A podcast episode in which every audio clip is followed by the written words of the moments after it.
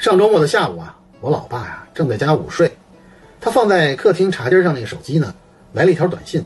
我一看，哎，诈骗短信。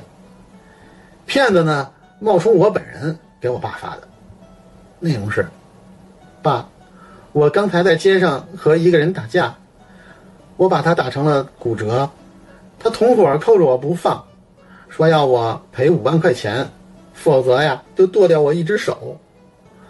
爸爸，您只有我这么一个孩子，求求您了，快救救我吧，儿子。我一看短信，心头一紧，然后回过神来，扑哧一声乐，心想：我还真没和自己对过话，这次啊玩一回，哈哈。我想了一下，然后呢，就以我爸的口气就开始回这短信。儿子，这个不是你的手机号码呀。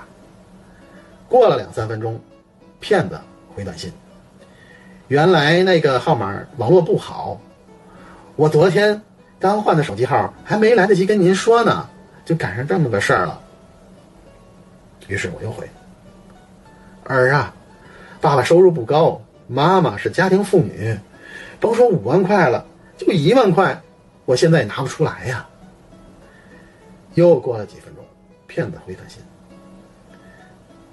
他们说，家长如果不赔，就直接报警。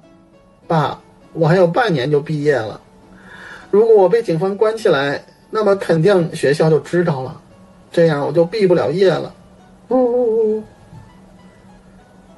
我想了想，接着回。没事儿，不怕他们，反正你三科主科。全都挂了，即使不被关起来，你也毕不了业了。结果，骗子的短信再也没有回复。